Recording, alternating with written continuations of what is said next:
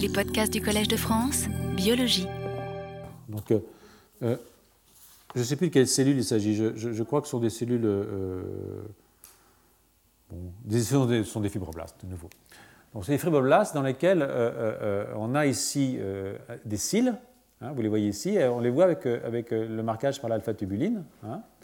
Donc, ces petits, petits trucs rouges sont ces fibroblastes qui poussent un poil, hein, un, petit, un petit cil comme ça. Et ici, euh, vous avez le marquage euh, euh, de smooth end, qui maintenant, vous le savez, est un récepteur pour Sonic. Mais c'est un récepteur qui ne passe dans le poil, le long du cil, que quand Sonic active patch. Hein. Sinon, ça reste au niveau de la cellule, ça ne va pas là-haut. hein. Donc ça, vous pouvez le voir très bien ici. Si je prends Smoothen, je ne le vois pas du tout dans les poils. hein. Mais par contre, si j'ajoute Sonic et Jog, c'est-à-dire que si je stimule Patch, je vois Smoothen maintenant qui vient se mettre dans le poil. Vous voyez ici hein. Et si je prends SAG, qui, mime l'effet de Sonic et Jog, qui est une molécule qui mime, en fait c'est un stéroïde, c'est un stérol, eh bien euh, je vois que euh, ma, molécule vient migrer, elle monte là-haut. hein. Euh, euh, euh, si je prends une cellule qui est euh, euh, négative pour patch, c'est-à-dire que j'ai inactivé patch, à ce moment-là, euh, Smoothen est là-haut parce que c'est patch qui le retient. hein. Donc, euh, si j'ai pas de patch, il va spontanément euh, se mettre euh, dans le poil. Et euh, évidemment, si je remets du patch dans mes, cellules, eh bien, euh, je perds Smoothen. Donc, euh, euh, on voit que l'activation du système sonique permet à Smoothen de partir dans le poil. Et là-haut, là-haut, là-haut, il y a du gli. hein, alors, euh, bon, là, c'est la même chose. Pas vous embêter de nouveau avec ça, c'est plus ou moins la même chose. Euh, on voit patch euh, dans, le, dans, le poil. Là, c'est le, c'est un autre type cellulaire, donc je ne vais, vais pas vous embêter avec ça. Ce sont des, sont des fibroblastes de souris. Là, c'est avec des- c'est des, coupes de, moelle, en tout cas, enfin de moelle, de, de tube neural euh, au niveau de la moelle épinière dans une souris au stade 9,5, hein, c'est des souris relativement jeunes, 9,5 euh, après, le coït, hein, euh, euh, donc encore des souris, des embryons de souris. Vous voyez ici l'expression de la tubuline dans votre tube nerveux, l'expression de patch dans le tube nerveux, le coexpression. Quand vous avez plus de patch, évidemment, vous ne le voyez pas, ça c'est normal. Et ici, on s'est mis au niveau de ce qu'on appelle le, le mésoderme paraxial, hein, qui est cette région-là. hein. Donc vous voyez que ces cellules ont des petits poils, hein. voilà le noyau, et à la base, ici, vous avez énormément de patch, et puis vous avez patch ici avec la tubuline qui est dans le poil, évidemment à condition euh, qu'on est stimulé. Donc vous voyez ici, vous avez euh, euh, ces petits poils dans ces cellules qui sont des cellules, des cellules mésodermiques. Donc euh, euh, ça existe donc, comme vous pouvez voir, dans tous les types cellulaires, quasiment. Donc euh, je reviens maintenant. donc pour signaler, il faut que mon, facteur, enfin mon récepteur, il passe là-haut, et c'est parce que c'est là-haut que j'ai GLI, et que ensuite GLI est transporté par les moteurs, hein, et va pouvoir aller non dégradé, puisque je n'ai bloqué les, le voie d'accès au protéasome, non dégradé, il va pouvoir aller activer les programmes, alors qu'avant, quand il était dégradé, sous sa forme répressive, il réprimait les mêmes programmes. Donc c'est un switch répression-activation qui est lié à cette fixation. Mais ça nécessite, ça nécessite ce passage, ce transport depuis le haut du poil jusqu'au noyau. hein. Donc euh, euh, ici, je reprends euh, euh, euh, mes trois euh, modes de, diffusion. hein, euh, euh, les associations par les queues hydrophobes, l'argosome, et puis en faute quelque chose qui euh, ressemble à un exosome et qui est en fait une, nodale euh, vésiculaire parcelle, euh, euh, euh, vous allez voir. Donc, euh, euh,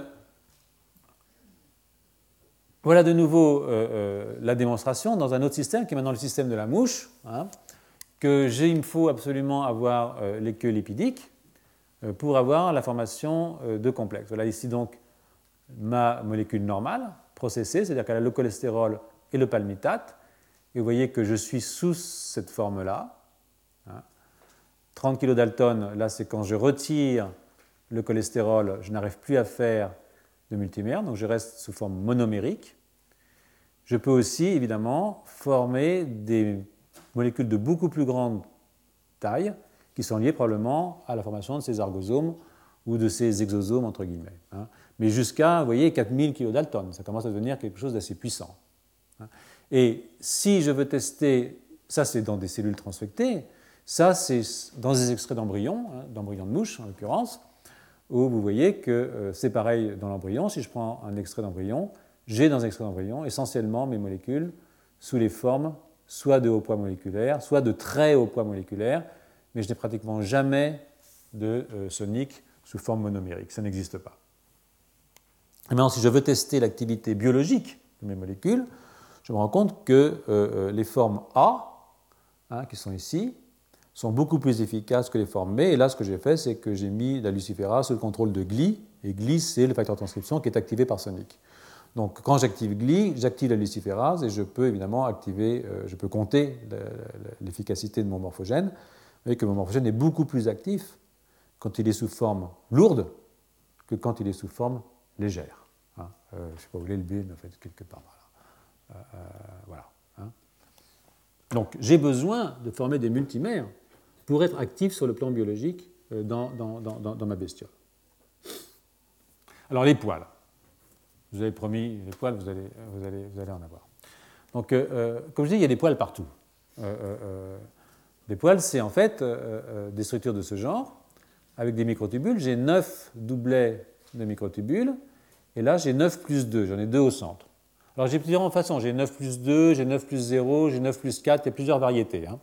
Donc euh, là, je vous ai montré un 9 plus 2. Et euh, euh, ce que vous avez ici comme type de cellule, il ne faut pas que je me trompe parce que voilà.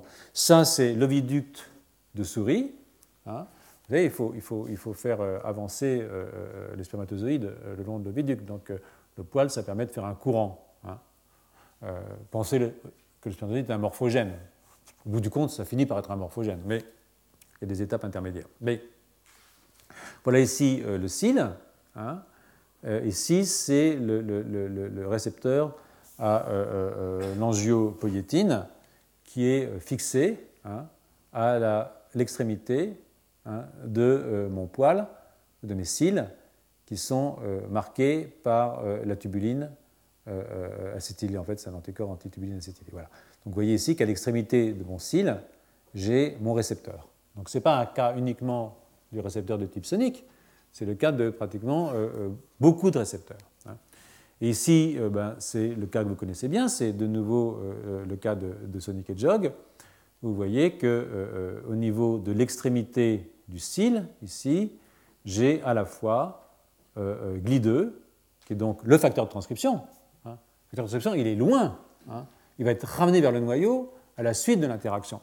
Et vous avez donc le facteur de transcription, et puis vous avez SmoothNode, qui est, euh, comme vous vous rappelez maintenant, le récepteur indirect de Sonic, puisque Sonic ne se met pas directement sur Smoothen, il se met sur Patch. Donc euh, euh, vous voyez que vous avez une colocalisation à l'extrémité du cil de vos deux molécules, à condition évidemment d'avoir activé par Sonic. Plusieurs exemples de poils. Alors voilà, je vous ai dit, il y a, différents types de, cils. Vous avez toujours ces neuf euh, euh, euh, microtubules. Mais au centre, vous avez soit deux microtubules, soit zéro microtubule, soit quatre en l'occurrence. Quand il y en a zéro, il faut faire gaffe. Hein, parce qu'en fait, ces microtubules sont extrêmement sensibles à la fixation. Donc quand on vous dit zéro, peut-être qu'on se moque un peu de vous, parce que ça peut être deux. Mais deux qu'on ne voit pas parce qu'ils ont été perdus à la fixation. Les deux du centre sont extraordinairement fragiles. Donc, mais ils peuvent être aussi mobiles, motiles, Hein, comme dans le cas des, cils respiratoires, des cellules épandymères dans le cerveau, on y va y revenir, euh, évidemment euh, dans le, système reproductif euh, femelle, le flagelle du sperme. Hein, donc ça, ce sont des cils motiles hein, qui sont nécessaires au mouvement. vous avez aussi des cils motiles dans la région nodale de l'embryon de souris, et je vais y venir très longuement. Vous allez voir que c'est un des cas les plus jolis de morphogènes dont la distribution est déterminée par le battement d'un cil. Et puis euh, l'oreille interne, évidemment, de, ma collègue Christine Petit, euh, euh, qui pouvait demander tous les renseignements sur les, cils des oreilles. C'est très, très, très, très bonne là-dessus. Donc, je crois qu'elle a fait l'année dernière un cours sur cette question. Hein.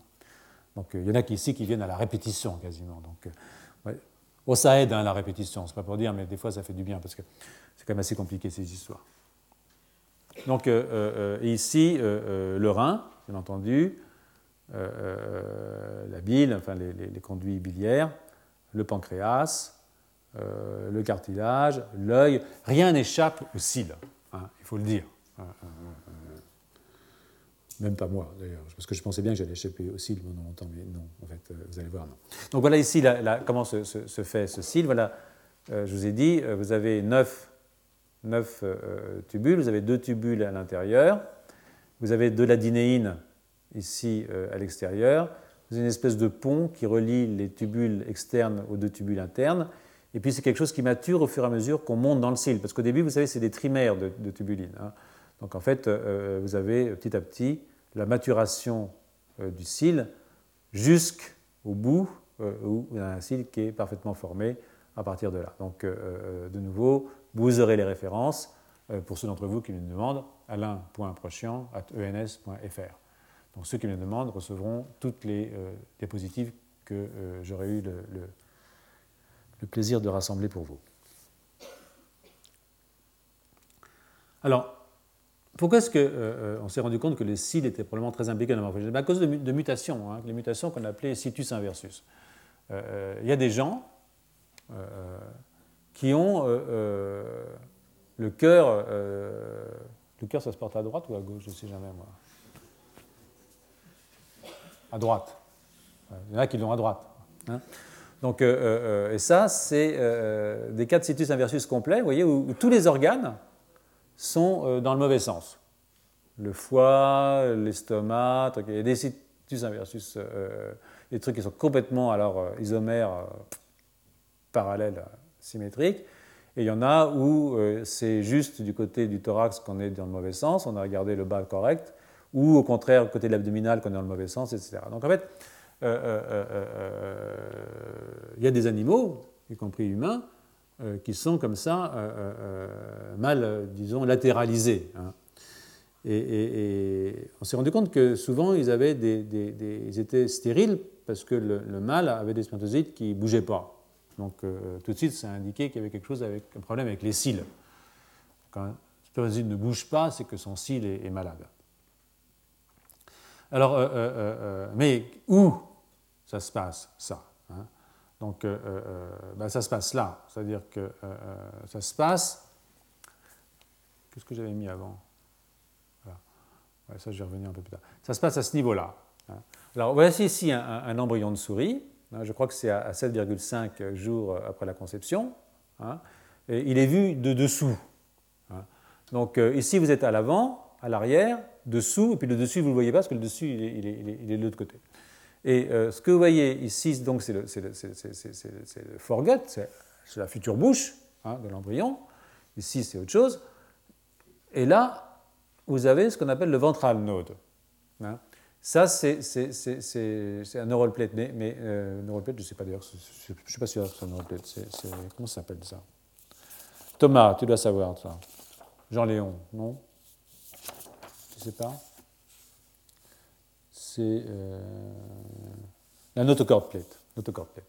Donc, euh, euh, mais ça, c'est cet endroit où vous allez avoir ce qu'on appelle le ventral node. Et vous voyez que c'est une petite dépression dans la région ventrale de votre embryon.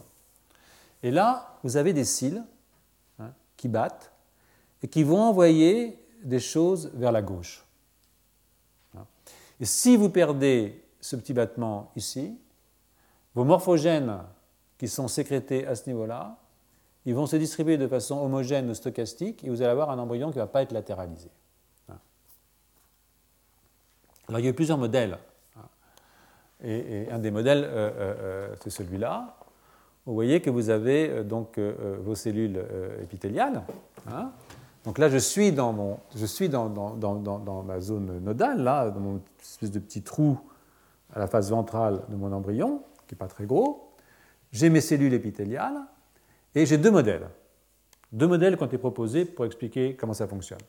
Un modèle, c'est que j'ai mes, mes, cils qui battent hein, et qui envoient mes nodales euh, euh, vésiculaires euh, par 16, hein, qui sont en fait un petit peu comme ces exosomes, hein, qui les envoient de la gauche vers la droite. Et puis au moment où ils arrivent à, droite, à gauche, c'est le smash, c'est comme ça qu'ils appellent ça, ça éclate, et les morphogènes sont libérés et vont aller se fixer sur les poils de gauche. Donc ça va activer à gauche. Hein, euh, euh, euh. donc c'est un peu comme du... Oui, j'envoie la balle, quoi, hein, de droite à gauche. Alors ça, c'est un modèle qui est, sympa. il y a un autre modèle où on, se passe totalement de morphogène, c'est le modèle dit des deux cils, hein, où je bats, et donc ça me fait un flux de liquide. Et comme mon flux de liquide va arriver ici, il va incliner les cils, et de façon mécanique, ça va entraîner l'ouverture de canaux calciques qui eux-mêmes vont libérer du calcium à l'intérieur de la cellule via le réticulum endoplasmique et entraîner euh, euh, des euh, voies de transduction du signal, en particulier ce qu'on appelle le non-canonical Wnt signaling. Hein? Oui? Pourquoi est-ce que ça crée un flux? Est-ce que quand les cils battent, pourquoi est-ce qu'ils battent en même temps? Je veux dire, pourquoi est-ce que ça va créer quelque chose qui va aller dans un sens Parce qu'ils sont, parce oui, ils sont très organisés et tu vas voir, ils sont d'abord dans la région postérieure de la cellule, ils sont inclinés. C'est-à-dire que quand je bats vers la gauche, je suis loin de la cellule, et quand je ramène vers la droite, je suis au contact de la cellule. Et comme j'ai des forces de, résistance au contact de ma cellule, je vais moins vite au contact de la cellule, ce qui fait qu'en fait j'ai un flux net qui va vers la gauche. Tu, tu vas voir, j'ai pose de bonnes questions, David, hein, toujours. Hein, euh, euh, heureusement que j'ai travaillé avant, parce que sinon je me ferais coincer. Donc, euh, donc voilà, voilà le, un des modèles. Un des modèles, donc, c'est je, je, vais envoyer un morphogène, par exemple Sonic Hedgehog. Mon morphogène va aller se fixer sur, sur, sur patch. Hein. je vais donc libérer Smoothen. et puis, du coup, je vais avoir euh, le départ de gli sur euh, mes, moteurs moléculaires, un gli activateur non dégradé, non envoyé vers les protéasomes, et puis hop, je vais faire ça. Et l'autre possibilité, c'est que je tords mon poil, j'ai donc une pression mécanique qui est liée au flux, du coup j'ouvre des canaux calciques, le calcium rentre, le calcium intracellulaire des poules intracellulaires est lui-même libéré parce que le calcium entraîne la libération du calcium sur des résidus par activation des, canaux de type ryanodine. Et là, euh, euh, euh, eh bien, je vais avoir une inversine qui va venir se fixer sur mon récepteur frisol, c'est le cas de ça, et je vais avoir un deuxième type, un deuxième type de transcription qui n'est pas de type la voie bêta-caténine classique signaling canonique par Wnt, mais ce qu'on appelle la voie de signalisation de la polarité planaire. je n'aurai pas le temps cette année de vous parler de la polarité planaire, mais c'est un phénomène extraordinairement important dans le développement des embryons. J'avais pensé le faire, je me suis rendu compte que, que, ce ne serait pas raisonnable. Donc, euh, euh, rappelez-vous, euh, là, on est là. Donc, voilà, vous aviez peut-être jamais vu, certains d'entre vous, une photo d'embryon de souris au stade 7,75. C'est très précis, hein, parce qu'il faut savoir exactement quand la souris a copulé, parce que 7,5, ça veut dire une demi-nuit. Donc, il y a peut-être un type qui est là en train de regarder quand ça se passe. à mon avis, il y a quand même un peu d'aléatoire au niveau du, du 0,5. mais bon, voilà l'embryon de souris euh, avec la head fold, hein, et puis voilà, là je suis ici, voilà, voilà, voilà, voilà mon nœud, hein, hein, la notochord plate. Et ça, c'est ce qu'on appelle le nœud de Hansen, ça correspond au centre à, l'élément inducteur. C'est ce qu'on appelle la lèvre dorsale du blastopore chez le xénops. C'est ce qui induit en fait le, système nerveux. Alors voilà, David. Euh, euh, voilà donc ici un cil conventionnel avec ses 9 plus 2. Voilà les cils tels qu'on les trouve au niveau du nœud, 9 plus 0. Mais en fait, les articles récents suggèrent qu'il y a aussi des cils 9 plus 2 et que ça, ça pourrait être un artefact de fixation. Donc, il y a toujours des artefacts de fixation quand on fait de la morphologie, hein, il faut le savoir. Bon, ça ne change pas grand-chose au problème. Voilà ici la cavité, hein, c'est légèrement en cavité, et j'ai mes cils qui battent. vous voyez ici, voilà les cils. Et si j'ai un mutant du cil, vous voyez que j'ai plus de cils. Donc euh, c'est un mutant qui empêche la construction du cil euh, euh, au cours du développement. et dans un mutant comme ça, je vais avoir des situs inversus. Ça c'est clair.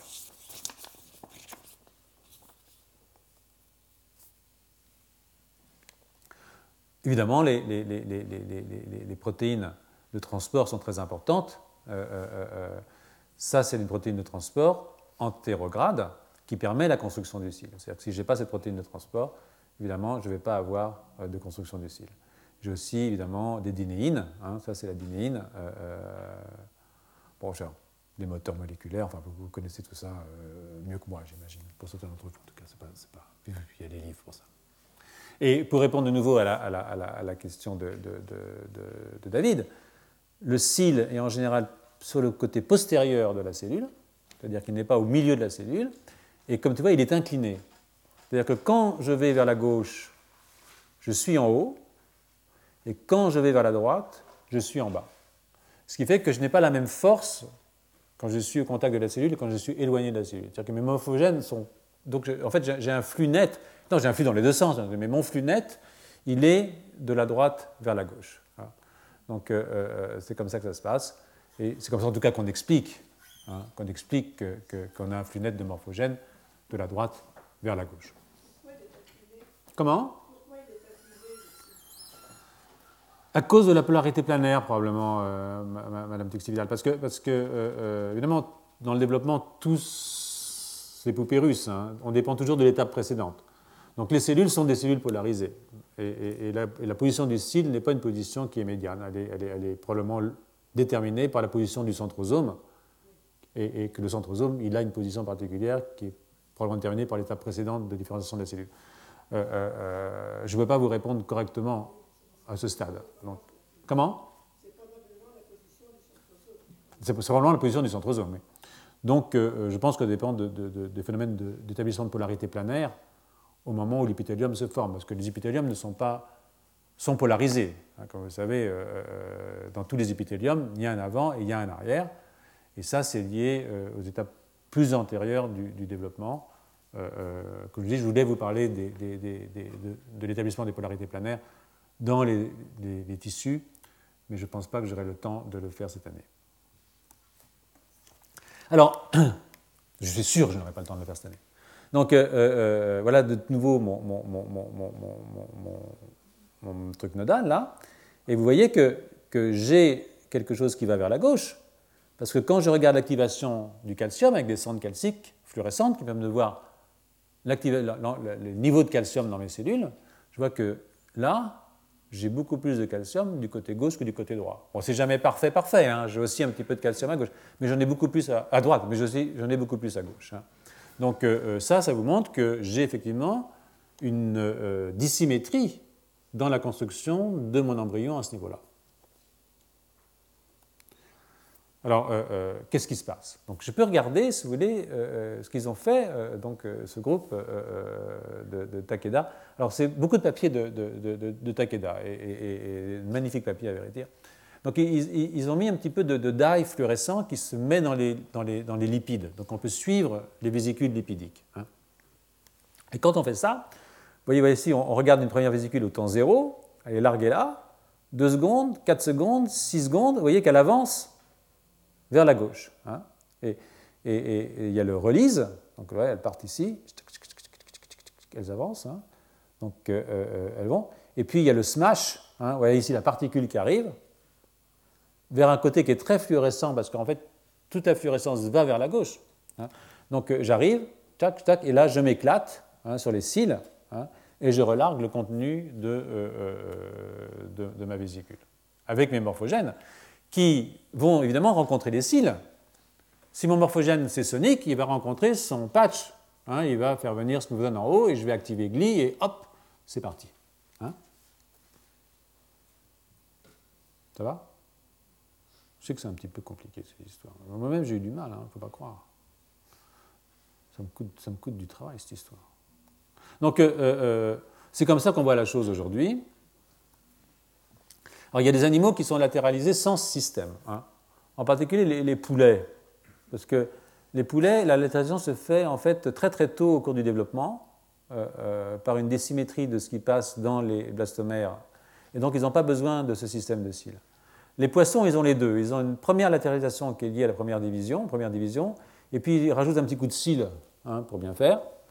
Et euh, les mammifères, ils sont relativement homogènes au départ, c'est-à-dire qu'il n'y a pas véritablement de polarité dans l'œuf euh, au début, eh bien, ils ont absolument besoin de ce système de cils pour avoir une latéralisation euh, de leur embryon. Donc c'est assez intéressant aussi sur le plan évolutif de voir comment, comment, comment ça peut fonctionner. Alors comment est-ce qu'on libère? Parce que je vous ai dit, je vous ai dit ça libère. Ah, c'est bien gentil ça, mais pourquoi est-ce que ça libère? Hein, C'est pas, pas évident que ça libère. Il euh, euh, ben, faut libérer quoi. Et oui? Chez la mouche, puisqu'il y avait toujours ce problème de, gradient qui était si lent, chez la mouche dans, le développement de la drosophile, est-ce qu'il y, a des cils? Alors dans l'œuf, j'ai du mal à imaginer qu'il y a un cil à l'intérieur de l'œuf, d'accord? Ça, j'y crois pas du tout. Hein. Euh, par contre, il y a des cytonèmes, si tu veux, au niveau de l'aine. Euh, on peut imaginer qu'il y ait des cils aussi. Je n'ai pas, pas vu de papier qui indique un système de cils euh, euh, chez la droso, mais, il y a sûrement des cils sur toutes les cellules de droso comme il y en a sur toutes les cellules. Donc peut-être qu'il y a là du boulot pour les drosophilistes, hein, c'est pas impossible. mais dans l'œuf où j'ai mon, mon, bicoïde qui diffuse, est-ce que je pourrais imaginer que j'ai un cil dans l'œuf? Alors là, ça me paraît quand même exagéré. Quand même.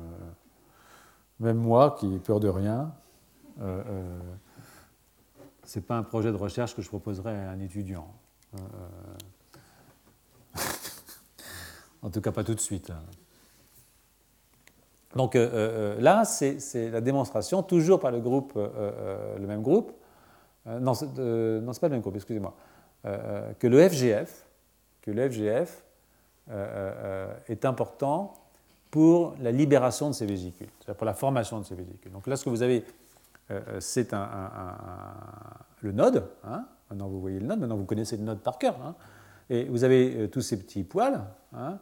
et au sommet de ces petits poils, ce qu'on peut voir ici, c'est le récepteur de type 1 au FGF.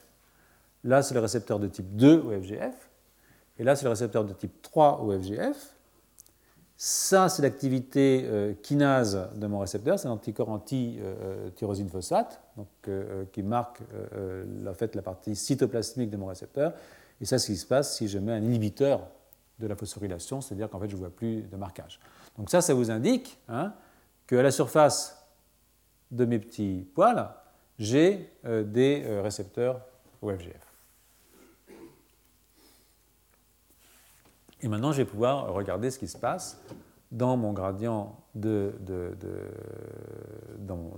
puisque l'activation des canaux calciques du côté gauche m'indique que mon système fonctionne. Si mon système ne fonctionne pas, je n'ai pas de calcium du côté gauche. Donc ça, c'est un bon signal qui me montre que ça marche. Donc euh, c'est le contrôle, ça tombe bien. Et maintenant, j'ajoute sur mon petit node ce qu'on appelle un, mutant, une construction négative dominante, c'est-à-dire quelque chose qui antagonise l'action du récepteur FGF. Hein. En général, c'est un récepteur FGF soluble qui va aller bloquer le FGF et compéter, entrer en compétition avec le récepteur membranaire pour la molécule, pour le morphogène, pour le FGF, qui est aussi un morphogène aussi. Donc vous voyez que quand je bloque le FGF, j'ai plus d'activation. Ici, je peux utiliser mon inhibiteur des tyrosine kinase, hein, celui qui, vous voyez ici, empêche la phosphorylation du récepteur FGF. Donc si je fais ça, hein, euh, euh, j'ai aussi euh, une perte. Et maintenant, je vais rajouter Sonic et Jog. Je vais prendre le négatif dominant et je vais rajouter Sonic et Jog. Et si je rajoute Sonic et Jog, qu'est-ce qui se passe? Maintenant, j'ai une activation à gauche. Si je rajoute l'inhibiteur et Sonic Hedgehog, j'ai de nouveau une activation à gauche. Et si je rajoute mon inhibiteur et l'acide rétinoïque, j'ai une forte activation à gauche. Par contre, si je rajoute Indian Hedgehog, qui est un autre Hedgehog, j'ai un truc totalement ubiquitaire. Ça veut dire quoi Ça, ça veut dire que le fait d'avoir mis, d'avoir bloqué le FGF, ça ne bloque pas le mouvement de mon cil, hein, parce que j'ai toujours ce flot. Donc le FGF antagonise la latéralisation de l'embryon, la droite et la gauche, mais pas en bloquant le cil, en bloquant quelque chose d'autre qui est probablement, en fait, la sécrétion de sonique ou d'acide rétinoïque, si j'en crois. Euh, et ça, c'est la quantification de toute cette affaire. Donc, euh, contentons-nous d'avoir euh, les choses sur le plan simplement visuel. Hein. Mais les quantifications sont, plutôt bonnes. Hein. Vous voyez que ça, c'est gauche. Hein. et vous voyez que quand je rajoute sonic et jog au nickel j'ai essentiellement du calcium à gauche. Quand je rajoute et jog à SU, qui est l'inhibiteur de tyrosine kinase, j'ai essentiellement à gauche. Donc ça marche bien. Et, on a pu vérifier que, le fait de bloquer l'activation du FGF ne bloquait pas le mouvement du poil, ne bloquait le flux. Vous pouvez suivre le flux ici, 0, 5, 10, 0, 5, 10, 0, 5, 10, 0, 5, 10, et ça, c'est avec juste le DMSO, qui est donc le solvant de l'inhibiteur, et ça, c'est avec l'inhibiteur. Vous voyez que je ne bloque pas du tout le mouvement d'une particule. Hein. Si je rajoute ici, si ce que j'ai fait, c'est que j'ai rajouté une petite particule fluorescente dans le truc et j'ai regardé bouger. Donc euh, euh, ça bouge toujours. Hein. Ça bouge toujours, mais ça ne signale plus. Bah, ça ne signale plus simplement parce que, parce que, parce que en fait, je n'ai plus la, sécrétion de, de, mes morphogènes. Donc voilà maintenant mes NVP flow, voilà ici, droite, gauche, droite, gauche, vous voyez comment elles avancent. Hein. Ici, elles sont euh, libérées, c'est le site de libération, avec le temps. Ici, c'est le smash, hein, je rentre comme tout à l'heure. Maintenant, je mets l'inhibiteur de, euh, euh, de, tyrosine kinase. Hein. J'ai toujours ma balade, je ne sais pas, d'ailleurs, je ne la vois pas, je la vois pas très bien d'ailleurs, je sais pas pourquoi, enfin, il prétend que ça bouge toujours, bon, ça bouge toujours. Ici, je mets plus Sonic et Jog, Ici, je mets plus l'acide rétinoïque. Hein. Ici, j'ai un situs inversus, euh, rien ne bouge. Hein. Et qu'est-ce qui bouge? Qu'est-ce qui est libéré? Qu'est-ce qui est libéré dans le sauvage? Eh bien, ce sont ces vésicules. On les voit très bien ici. Hein. Vous voyez ici en, scanning en microscopique par, par, scanning, on voit très bien ces vésicules. On peut ici la microscopie électronique. On peut aussi les couper. Vous voyez, elles sont là, mais elles ne sont plus libérées. Voilà ce qui se passe en fait en fait, euh, je n'ai plus de libération de vésicules. C'est ça qui se passe. J'ai toujours un mouvement, comme je vous tout à l'heure, mais je n'ai plus de libération de vésicules. Elles restent, elles sont bien formées, mais elles restent dans la membrane, c'est-à-dire qu'elles ne sont plus capables de partir dans le flot, même si le flot existe toujours.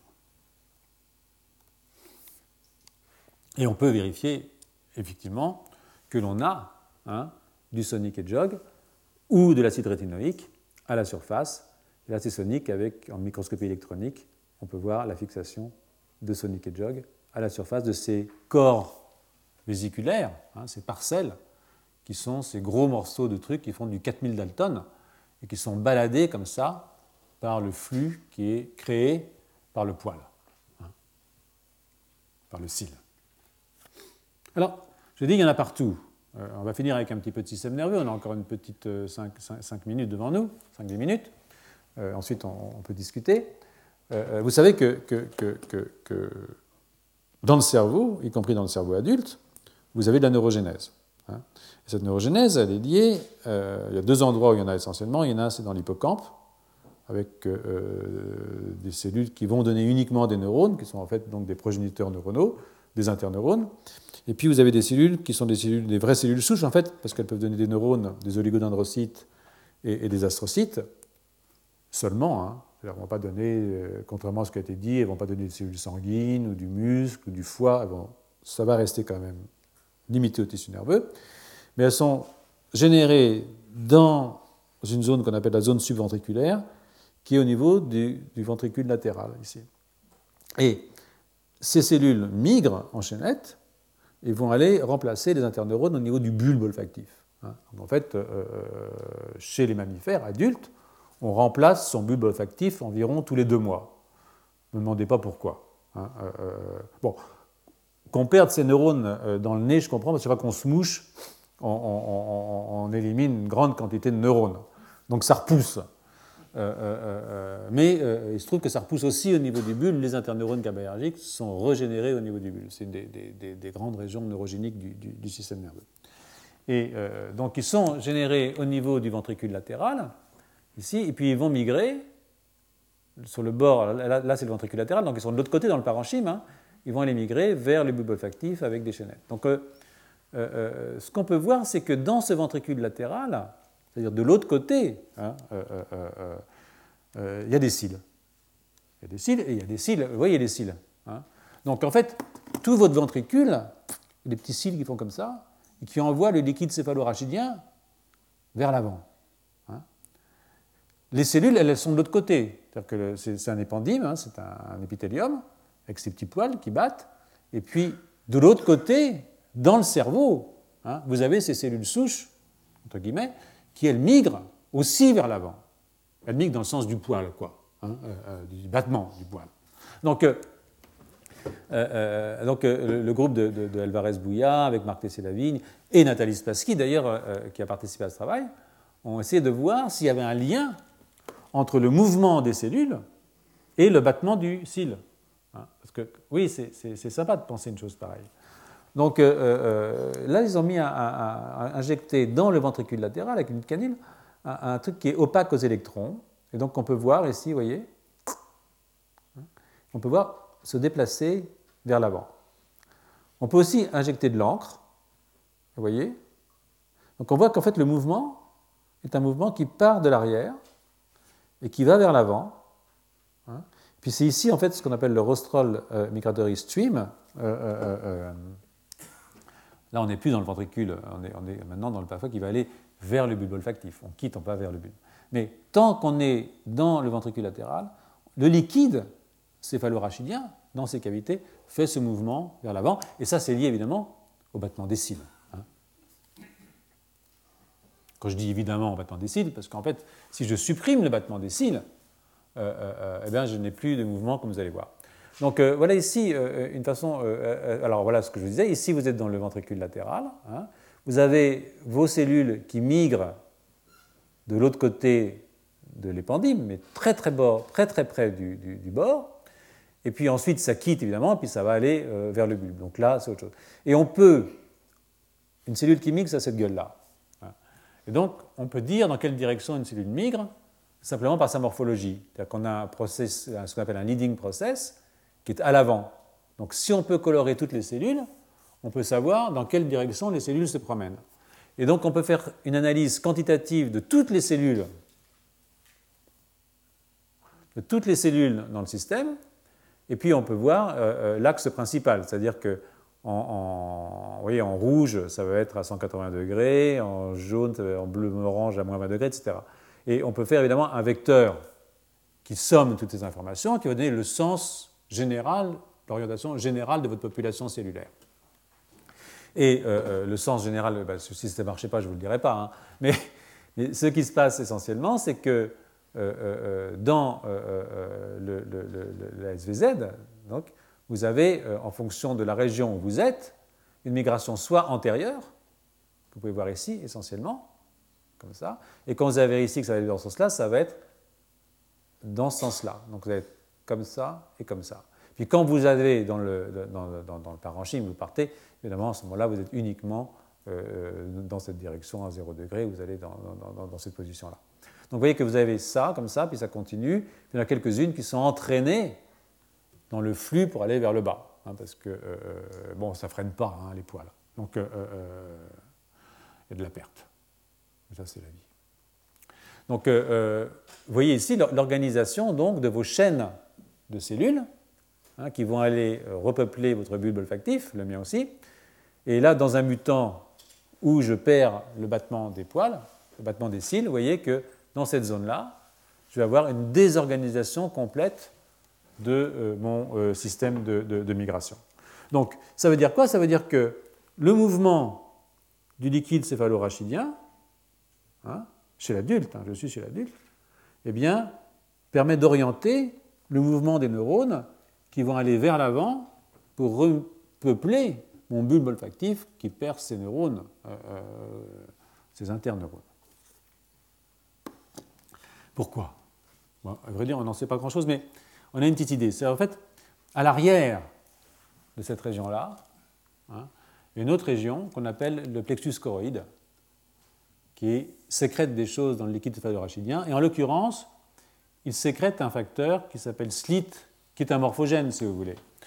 Et, euh, euh, euh, on sait que SLIT est indispensable pour avoir une bonne migration des, cellules.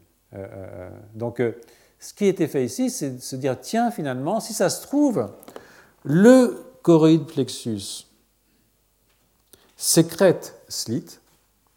SLIT est entraîné vers l'avant par le battement des cils, re-rentre dans le parenchyme, ça c'était démontré, et donc les cellules en migration sentent le facteur hein, et sont guidées par ce facteur. En fait, elles sont poussées en avant par ce facteur, un facteur répulsif. Une façon de le voir, euh, c'est euh, euh, ben, de prendre un plexus choroïde, et au lieu de, de, de, tracer vache avec la souris, c'est-à-dire au lieu de le laisser entièrement à l'arrière, on le greffe à l'avant. C'est-à-dire qu'en fait, on a du slit qui vient des deux côtés. Hein. Eh ben, qu'est-ce qui se passe dans ce cas-là? Vous voyez que vous avez une migration complètement aberrante de vos cellules, c'est-à-dire que si vous greffez un plexus choroïde d'animal sauvage, wild type, à l'avant, eh bien, vous antagonisez votre euh, migration euh, de cellules vers les régions antérieures de votre cerveau. Mais si vous prenez la même chose avec un,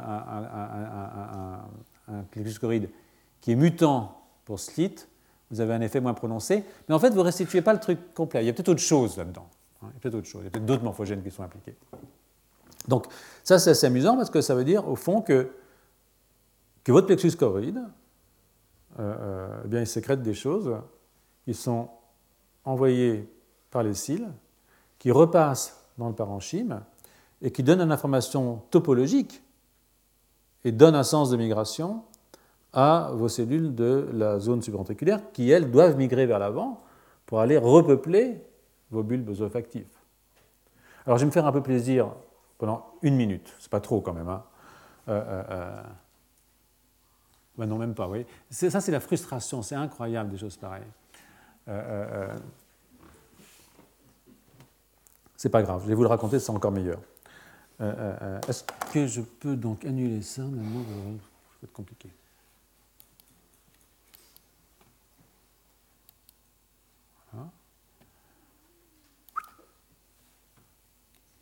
À la main. Donc, j'ai donc maintenant euh, euh, mon plexus choroïde qui est là. Hein. voilà. Et il sécrète des bêtises dans le liquide céphalorachidien. Et là, j'ai tous ces petits poils hein, qui battent de façon coordonnée et qui entraînent ces morphogènes vers l'avant. Alors, dans notre laboratoire, on a démontré que le plexus choroïde, c'est plein d'un facteur de transcription qui s'appelle OTX2. Voilà. Et OTX2, euh, c'est une protéine à domaine hein, de la famille de bicoïdes. Ça tombe bien, justement. Donc, euh, euh, nous formons l'hypothèse, c'est la minute de plaisir, avec, quand même, je mérite. Hein, je forme l'hypothèse, j'ose le faire devant vous, pour me faire plaisir que OTX2 est sécrété dans le liquide céphalorachidien, est transporté vers l'avant ici et passe ensuite dans le parenchyme, où il exerce une action morphogénétique sur le parenchyme. Un stade extrêmement particulier, et ça je ne peux pas vous expliquer pourquoi, mais je le ferai peut-être l'année prochaine, un stade très particulier qui est ce qu'on appelle la maturation du système visuel pour la période critique. Voilà. Donc choroid plexus et critical period, hein, ça tombe vachement bien parce que, à mon avis, c'est un signe du Seigneur. Euh, euh, euh, je pense que c'est comme ça que ça fonctionne. en fait, c'est une hypothèse qu'on fait donc que dans ce cas-là, on aurait une protéine de la famille bicoïde qui serait un véritable morphogène. Moi, ça me rappelle l'œuf de mouche. Hein. Mais ça serait un œuf de mouche dans lequel il y aurait des cils à l'intérieur. Donc, euh, euh, euh, c'est peut-être pas vrai chez la mouche, mais c'est peut-être vrai chez la souris, David. Voilà. Donc, s'il y a des questions, je suis prêt à y répondre. La semaine prochaine, on fera du sucre, parce qu'on va se terminer quelque chose d'un petit peu sucré, et je sais que ça fera plaisir à quelqu'un dans la salle, qui me réclame du sucre depuis maintenant 8 heures. Donc, il y aura une heure de sucre. Et puis ensuite, on écoutera Nathalie Dostatnik qui nous fera un séminaire sur le gradient de bicoïde et sur la robustesse de l'expression de Hunchback à 50% de l'axe antéro-postérieur de l'embryon. S'il y a des questions, je suis prêt à y répondre.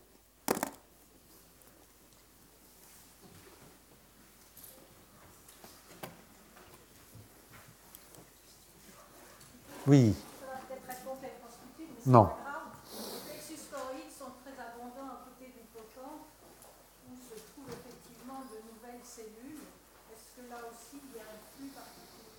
Ce n'est pas une question bête du tout. J'ai une chose qui me, qui me, tracasse depuis maintenant un certain temps. C'est que euh, euh, euh, l'hippocampe est extraordinairement. on a vu, enfin pour rien te cacher, on a vu de l'OTX2 protéine dans l'hippocampe sans trouver de messager. Donc on ne sait pas d'où il vient. Moi je pensais que ça venait du septum médian, basolatéral en fait, et que ça allait énerver l'hippocampe et que la protéine était transportée, ça c'est une autre affaire sur laquelle je viendrai plus tard, transportée depuis le septum vers l'hippocampe, si ça se trouve, ça vient directement du plexus choroïde. Et, à partir de là, euh, l'action du morphogène sur l'hippocampe, c'est possible que TX2 ait un rôle important à jouer dans l'activité physiologique. Collé. Comment? Ah, c'est collé, oui, oui, c'est collé. Mais c'est aussi très très proche du thalamus dorsal, comme tu sais. L'humus ventral, pardon. Donc, euh, euh, euh, et ça, ça m'intéresse beaucoup aussi pour d'autres raisons. Donc oui, c'est... Alors, on est en train de faire des manips pour voir si on trouve du OTX2 dans le CSF, dans le liquide céphalorachidien. Il y a des choses intéressantes. Hein, c'est très préliminaire. je voulais vous montrer la photo, mais bon, une fois de plus, j'ai été frustré par le Collège de France. Bon, c'est un truc, une maison frustrante. Autre question. David. Oh, pardon. Klaus. Le cadia qui transporte tout ça serait dans ces vésicules euh, lipidiques, n'est-ce pas?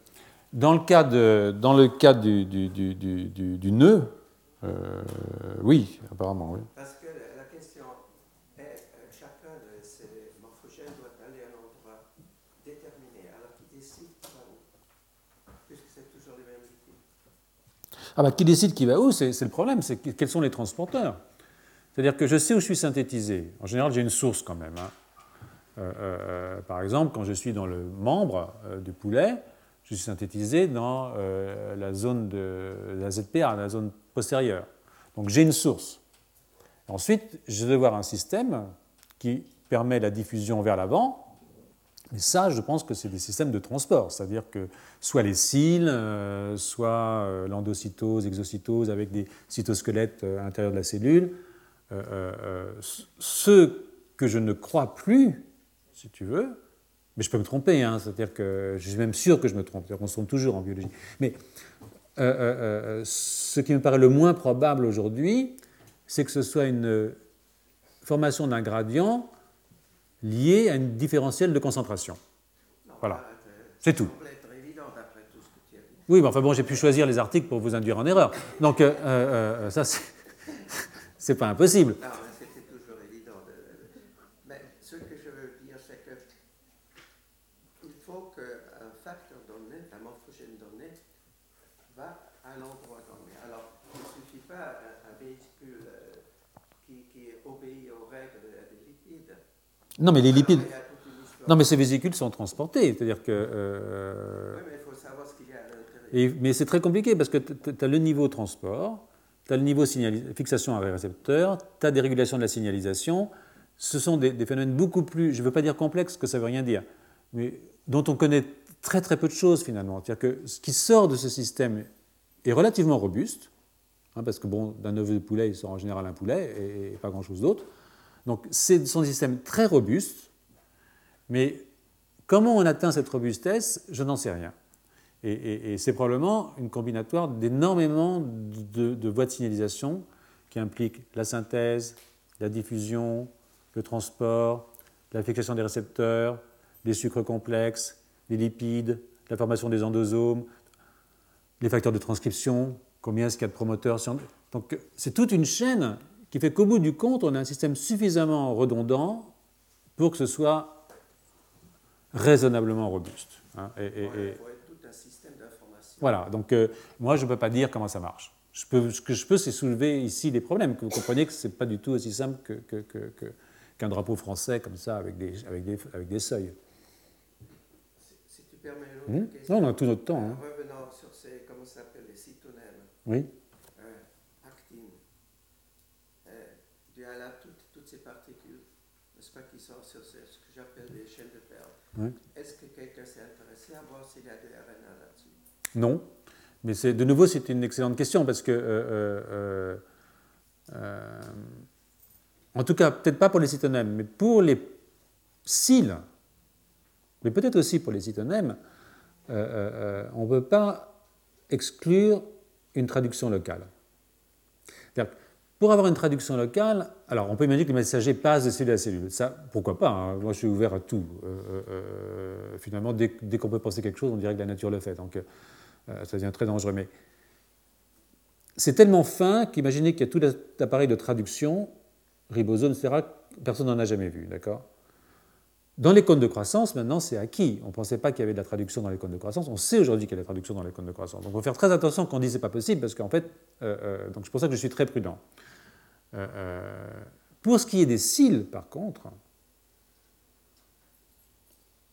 on pourrait imaginer qu'il y ait de la traduction locale au bout des cils. Euh, euh, moi, c'est quelque chose qui m'a effleuré. En fait, si j'avais des, des, des chlamydomonas où je pouvais raser, tu sais, comme euh, je crois qu'on les congèle, on peut récupérer toutes les préparations de poils, de cils, et, on pourrait regarder si on peut induire la traduction locale. Mais effectivement, on peut imaginer qu'il y a des messagers, pourquoi pas. Ne faut pas penser aux messagers, il y a tout un tas de, RNP, n'est-ce pas, de régulation, des régulateurs, n'est-ce pas Je pense plutôt à des facteurs. Ah, tu veux dire des messagers, des ARN oui, bien sûr. Oui, oui, oui. Mais s'il y a des récepteurs, euh, s'il y a des récepteurs comme Sixven, il peut y avoir tout ce qu'on veut. Hein. C'est pas pourquoi, pas impossible. David.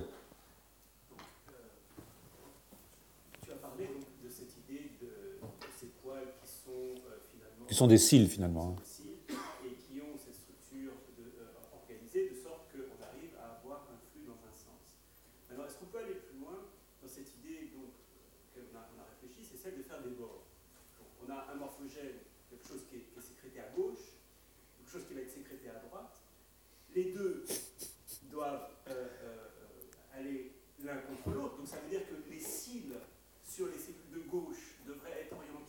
À gauche, à droite.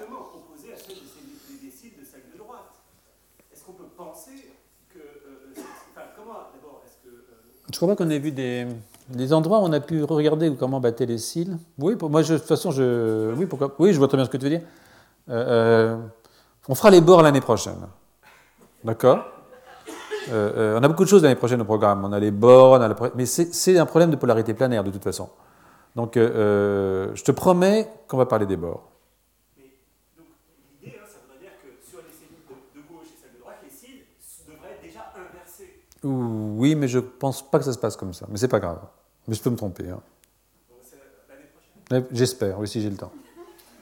Je comptais faire un truc sur l'évolution du, du, système visuel, mais, mais, on peut changer, je veux dire, c'est pas. On peut réfléchir, oui. Oui.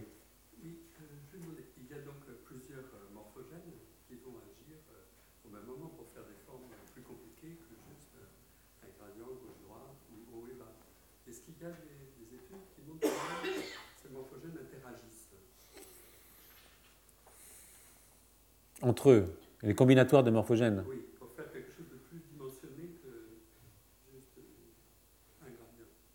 Ben, je ne peux pas vous dire. Là, on a peut-être vu un exemple, hein, que le FGF, par exemple, permet la libération de sonic, dans le cas du, du, ventral node. C'est-à-dire que c'est le FGF qui, quand il est mis au niveau, qu'il touche ses récepteurs, permet la libération de ces vésicules qui comportent à la fois l'acide rétinoïque. Donc ça, c'est une forme d'interaction, par exemple.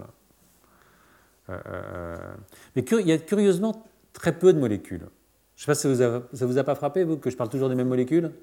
Euh, euh, fondamentalement, il y en a assez peu.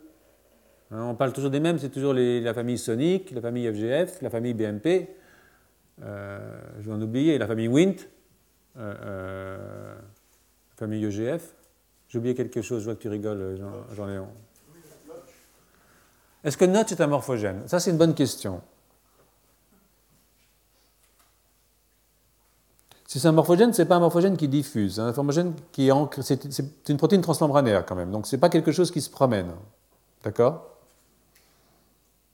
Mais il faudra demander à Spiros. Euh, euh, il va venir faire ses cours bientôt, j'imagine. Donc, euh, mais je ne voyais pas Notch comme un morphogène, mais plutôt comme un, comme un récepteur. Mais bon, c'est, plutôt quelque chose qui, induit un signal de lignage Notch. Hein. c'est, quelque chose qui est plutôt impliqué dans les lignages que dans, les, que, que dans cette étape très précoce de formation de, de, forme. Mais bon, il euh, ne faut pas être sectaire. Ça se trouve, le domaine extracellulaire de Notch est libéré, j'en sais rien, puisque l'intracellulaire déjà est libéré pour aller dans le noyau. Donc, euh. non, je ne voyais pas Notch comme un morphogène. Je peux, Mais bon, c'est un point de vue. Hein. Madame Tixividan. Oui, les plexus choroïdes sont divisés en plusieurs compartiments, que, vous savez. Et vous avez trouvé OTX dans les plexus euh, des, ventricules latéraux. Oui, euh, je pense qu'on l'a trouvé dans tout le plexus, parce qu'on a une souris OTX2 GFP, dans laquelle euh, GFP été euh, mis dans le locus euh, OTX, et tous les choroïdes sont d'un vert. Quel que soit le Ouais. Et, ça, c'est. Au début, je dis, bon, on s'en fiche. Hein. Et puis, finalement, on s'en fiche peut-être pas, quoi. Hein. Parce que ces protéines sont sécrétées, comme vous savez, donc ça veut dire que peut-être du OTX2 qui se balade partout. J'ai tendance à le penser maintenant. Mais bon, c'est une réflexion à voix haute. Hein. Les cours ici sont faits pour ça, je crois.